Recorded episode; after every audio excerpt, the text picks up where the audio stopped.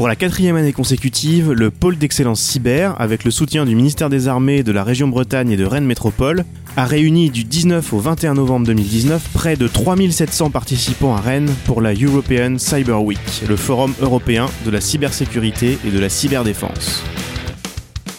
Pourquoi ce sujet est-il si important aujourd'hui et comment Rennes devient la destination incontournable?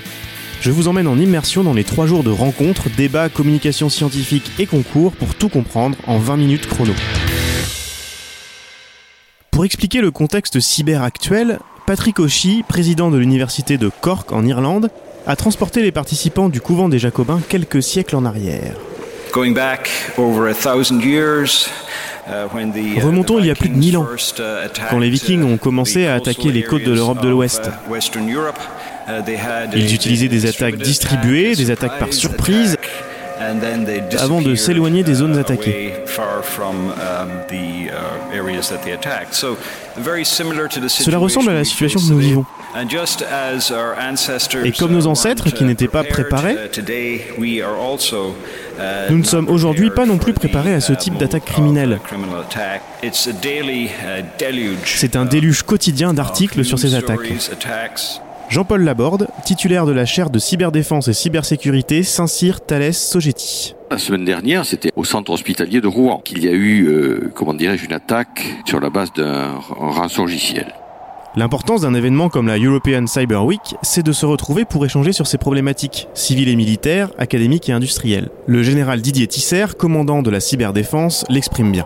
Aujourd'hui, si quelqu'un est attaqué, alors je vais peut-être faire bondir les uns, c'est une chance, hein. c'est une chance de se faire attaquer. Pourquoi?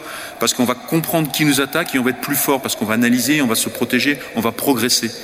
Donc voilà. Alors après, il faut pas se faire attaquer trop souvent, bien évidemment. Donc à un moment ou à un autre, il faut, il faut diminuer les attaques. Mais, mais d'une certaine manière, c'est une chance de se faire attaquer. Et donc il faut partager cette expérience avec les autres pour qu'on puisse collectivement être plus fort, être plus capable de se, de se défendre. Et ces questions ne doivent pas être cantonnées aux seuls spécialistes. Uh, si la population n'est pas sensibilisée à ce qu'elle doit faire en termes de cybersécurité, alors toutes nos technologies rutilantes ne serviront pas à grand-chose. Arwa Biri, docteur en cybersécurité. Les chiffres varient, mais on va dire 99% des cyberattaques sont permises par une action du collaborateur. Pour le professeur Oshi, il s'agit là d'un problème d'hygiène numérique. Beaucoup d'entre nous, qui sommes adultes aujourd'hui, n'avons pas été exposés à ce problème d'hygiène numérique que nous étions enfants, comme nous avons pu l'être avec l'hygiène corporelle grâce à nos parents. Patrick Erard, délégué général adjoint du pôle d'excellence cyber, a une image très parlante. Euh, une clé USB, euh, c'est comme une canette de coca euh, à moitié bu sur le parking du discothèque à 5 heures du matin. Hein. Qui la mettrait dans sa bouche? L'hygiène et la santé publique peuvent nous inspirer des solutions pour répondre aux défis du moment. Uh, Le grand scientifique français Louis Pasteur nous a légué une méthodologie pour cela. Il s'agit de combiner la recherche, l'éducation et la pratique dans un seul et même endroit. Rennes est en train de devenir cet endroit où recherche, éducation et pratique se rassemblent. Suivons Patrick Auchy et Pasteur et commençons par la recherche.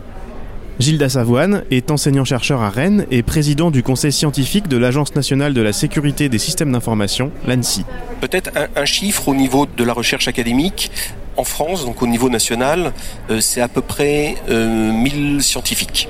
C'est vrai que ça peut paraître euh, faible par rapport au problème qui est devant nous, hein, le problème de la cybersécurité. Mais on peut quand même se, se féliciter en France qu'on a en quelque sorte une souveraineté nationale au niveau des connaissances. On l'a pas au niveau des produits, mais on l'a au niveau des connaissances, ce que tous les pays n'ont pas forcément. Et ça veut dire que si demain on doit euh, former euh, des jeunes sur une thématique ou sur une autre, on est en France en mesure de le faire. Et la DGSI ne peut que confirmer. La recherche française est excellente. Vraiment, vraiment. Elle est de très très haut niveau. Et elle est pour le coup ciblée. Elle est ciblée par des organismes, par des États étrangers. Et ce qui fait que pour le coup, moi je vous remercie pas parce que le fait que vous soyez bon, ça nous file du boulot à nous. Et il faut bien avoir conscience que vous, êtes, oui, vous serez probablement un moment peut-être un vecteur d'approche, ou vous serez peut-être même la cible d'une approche d'un État, d'un organisme étranger. Moi, je l'ai vraiment entendu. Euh, bon, cette publi, si on me la pique, c'est pas grave. Ce qui compte, c'est que la recherche, elle sorte au final. Ouais, enfin, quand même, à un moment, ça, ça, pousse un peu. Donc ça, on a bien, nous, remarqué qu'un des freins structurels à mettre de la sécurité au niveau des, des, laboratoires de recherche, c'est déjà cette, cette fonction première de la recherche d'universalité. La recherche est aussi importante dans le domaine militaire. Le contre-amiral Pascal Vérel est en charge des trois chaires cyber au sein des armées. Très clairement, le, la recherche pour le ministère des Armées, euh, c'est quelque chose qui peut contribuer à cette efficacité dans les opérations parce que ça permet d'anticiper sur des ruptures stratégiques, de faire la veille que l'on n'a pas forcément le temps de faire lorsqu'on est dans un bureau. Et puis aussi, ça nous permet à nous de faire connaître nos besoins de façon à ce qu'on puisse échanger avec le, les gens qui sont dans le domaine de la recherche et qu'on ait quelque chose qui soit le plus euh, appliqué et le plus adapté possible. Quand on parle des modèles d'écosystèmes de cybersécurité, l'exemple qui vient tout de suite en tête est celui d'Israël.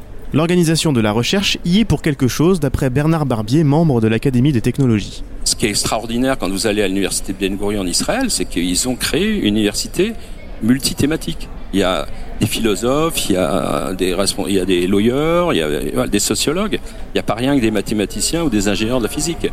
Donc ça, c'est fondamental. C'est effectivement la recherche scientifique, mais c'est aussi euh, euh, la recherche, l'innovation par les usages et l'innovation finalement par l'humain. C'est cette voie que suit Rennes depuis de nombreuses années déjà. Rennes est, euh, pour, je pense qu'on peut le dire, le plus grand centre en province où on fait la, la cybersécurité dans le milieu académique. Et la European Cyber Week a été l'occasion de présenter un nouveau projet qui va booster la recherche rennaise en matière de cybersécurité.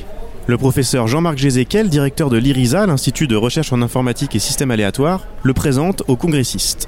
Un événement majeur dans notre, dans notre paysage qui va structurer en fait essentiellement euh, l'offre de, de, de, formation à la recherche par la recherche c'est l'EUR Cyber School, donc EUR pour École universitaire de recherche, qui est euh, un projet lauréat du, programme d'investissement d'avenir du gouvernement français, qui vise à produire une grad school, une graduate school, prendre modèle sur nos, collègues allemands ou américains, intégrant les études de master et de doctorat dans le domaine de la cybersécurité ici. Le parcours sera entièrement en anglais. La structuration de, Cyber School va être autour de ces six sujets principaux, hein, cryptographie euh, en, lien avec les mathématiciens, protection de la vie privée et loi, donc en, lien avec, euh, avec, le, avec le droit, et puis hardware et embedded system en lien avec, euh, avec l'électronique, et puis trois sujets plus au cœur de l'informatique, donc tout ce qui est intelligence artificielle et sécurité, sécurité des systèmes et des, et, des logiciels, et euh, tout ce qui est méthode formelle et, et sécurité. Autour de Cyberschool se, se rassemble l'essentiel des partenaires du, du, du site Rennes. Hein, autour de l'université de Rennes, on va trouver l'ENS, INRIAS, NRS, euh, mais aussi euh, Centrale Supélec, IMT Atlantique, Sarenne, etc. Donc euh, l'idée c'est de mettre en commun en fait nos forces pour augmenter l'attractivité du site et au total doubler le nombre d'étudiants à la fois en master et en doctorat au terme du programme. L'augmentation rapide de l'offre de recherche va de pair avec une augmentation de l'offre de formation dans ce domaine. L'accent dans cette édition de la European Cyber Week a été mis sur l'éducation avec de nombreux débats sur le sujet, notamment à destination des plus jeunes avec un objectif, rappelé ici à des lycéens par Philippe Leroy du pôle d'excellence cyber. Ce qu'on veut, c'est attirer plus de monde. Le, monde de l'ingénieur est déficitaire en France, il y a plus d'offres que de demandes. Eh bien, en cyber, il y a tellement d'offres qu'on a tendance à faire un peu plus de retard parce que non seulement vous aurez toujours du boulot, ensuite vous serez un tout petit peu mieux payé que ceux qui font d'autres écoles d'ingénieurs tout aussi passionnantes. Mais il y a tellement de demandes que la cyber est vraiment très attractive. Et surtout, ce qu'il faut maintenant, c'est euh, chacun ce qui vous concerne, discuter, rencontrer des gens du métier, pour l'avocat Jean-Nicolas Robin, comme pour de nombreux autres intervenants, l'attractivité de ces métiers commence par déconstruire un cliché encore tenace. Je pense qu'on a aussi le prérequis de euh, le hacker, c'est euh, un homme, un jeune homme qui est dans son garage et qui va avec euh, son pull à capuche hacker le système. Et sauf que quand on est juriste et quand on parle de hacker, on parle de criminel en col blanc. Et donc je pense qu'il faut dédramatiser aussi ce côté de hacker. En tout cas, il faut rétablir peut-être une vérité sur ce qu'est aujourd'hui l'attaque en cyber en fait et la sensibilisation commence au plus jeune âge. La docteure en cybersécurité Arwa Biri partage son expérience. Euh, à l'âge de 11 ans, 12 ans, 13 ans, on leur a présenté tel et tel métier, c'est comme si c'est une euh, porte qui s'ouvre. Et donc euh, du coup, qu'on distille ce type de compétences dès cet âge-là, ça permet que en 2030, les jeunes d'aujourd'hui puissent être prêts et puissent euh, savoir qu'ils peuvent envisager une carrière dans la cybersécurité, l'intelligence artificielle. Comment est-ce qu'on fait pour les intéresser à des sujets a priori arides que sont la cybersécurité, l'intelligence artificielle? Ça passe par quelle euh, démarche Le jeu. Clairement le jeu. Il était dubitatif à la fin. Il a constaté par ses yeux que les jeunes, ils étaient emballés, qui jouaient en fait, Et en même temps, à la fin, lorsqu'on a fait une petite restite pour voir ah bah, qu'est-ce qu'ils en ont pensé et qu'est-ce qu'ils ont appris, ils, ils nous disaient les messages qu'on a souhaité leur inculquer. Donc du coup, clairement le jeu. À haut niveau aussi, le jeu se révèle être un bon outil pour apprendre. Parmi les concours organisés pendant la European Cyber Week, un Capture the Flag mené par les équipes de Thales et Airbus, pendant lequel 12 équipes d'étudiants venant de toute la France se sont mesurées.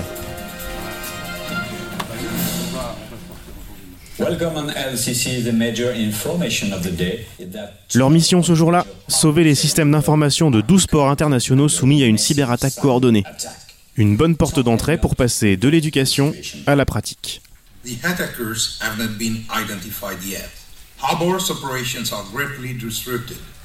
Le niveau est assez varié. On a des étudiants qui euh, qui sont pas encore diplômés ou qui euh, vont juste l'être de différents niveaux d'école, des bacs euh, bac plus 2, bac plus 3, bac plus 4.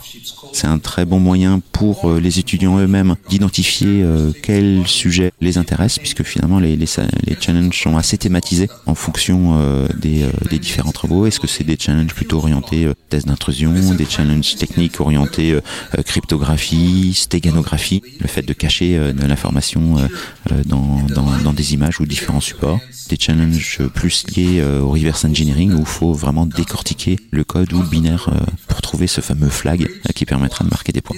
David Gouya est manager de Talium, une entité de Thales installée à Rennes spécialisée en lutte informatique. Son équipe a organisé les étapes de sélection de ce CTF. La finale était organisée par les équipes d'Airbus. L'enjeu pour les industriels et pour les étudiants est également de se rencontrer. La majorité viennent juste là pour s'amuser, pour se faire plaisir, retrouver des copains et euh, effectivement euh, se battre contre contre les challenges techniques. Hein. Il y a toujours euh, cette cette volonté de, de se dépasser sur des, des sujets techniques. Le monde du travail en cybersécurité est très très large, donc autant, euh, autant qu'ils se fassent plaisir en travaillant sur des sujets euh, qui les intéressent et pour lesquels ils ont des, euh, une appétence et une aptitude particulières. Et c'est forcément pour nous aussi l'occasion d'identifier les candidats à fort potentiel qu'on pourra recruter ben, en stage et puis derrière en, sur, des, sur des postes de travail. Et vous faites partie des meilleurs experts en cyberdéfense que nous avons pu trouver. afin de répondre euh, bah, justement à cette problématique. Euh, vous êtes en, répartis en équipe de 4 euh, et donc chaque équipe a la responsabilité d'un port. Thales est présent à Rennes depuis longtemps et travaille, comme d'autres industriels, en lien avec le ministère des Armées et le commandement de la cyberdéfense. Selon une étude de l'Agence d'urbanisme et de développement intercommunal de l'agglomération rennaise sortie pour la European Cyber Week, la cybersécurité représente déjà 3400 emplois dans la métropole, 2600 dans des entreprises privées et 800 au ministère des Armées. Cet écosystème est porté par le dynamisme de la Direction générale de l'armement et sa branche maîtrise de l'information, DGA-MI, implantée à l'ouest de la capitale bretonne. Elle représente à elle seule 560 emplois, des effectifs en augmentation forte et régulière depuis plusieurs années. Thallium, l'équipe de David Gouya fait partie de la Ruche, un nouveau dispositif inauguré par Thales pendant la semaine. Euh, même si les activités, les types de postes, de sujets qu'on traite sont divers et variés, ça reste un petit, euh, euh, un petit monde où euh, tout le monde commence à se connaître. La Ruche a depuis peu de nouveaux voisins. Jean Marchal est en charge de la Cyberdéfense Factory, inaugurée le 3 octobre 2019 par Florence Parly, ministre des Armées.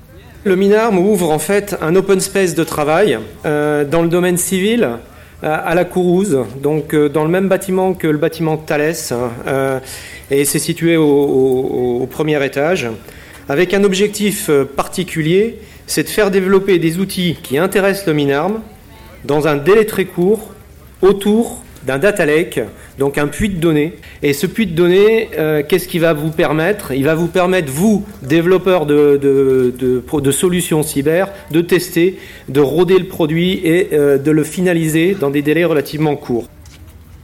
Bienvenue pour cette euh, première euh, édition des Cyber Pitch La première start-up incubée à la Cyberdéfense Factory est Glimpse, qui a participé au concours Cyber Pitch, comme toutes les start-up exposant à la European Cyber Week, dont une bonne part d'entreprises rennaises.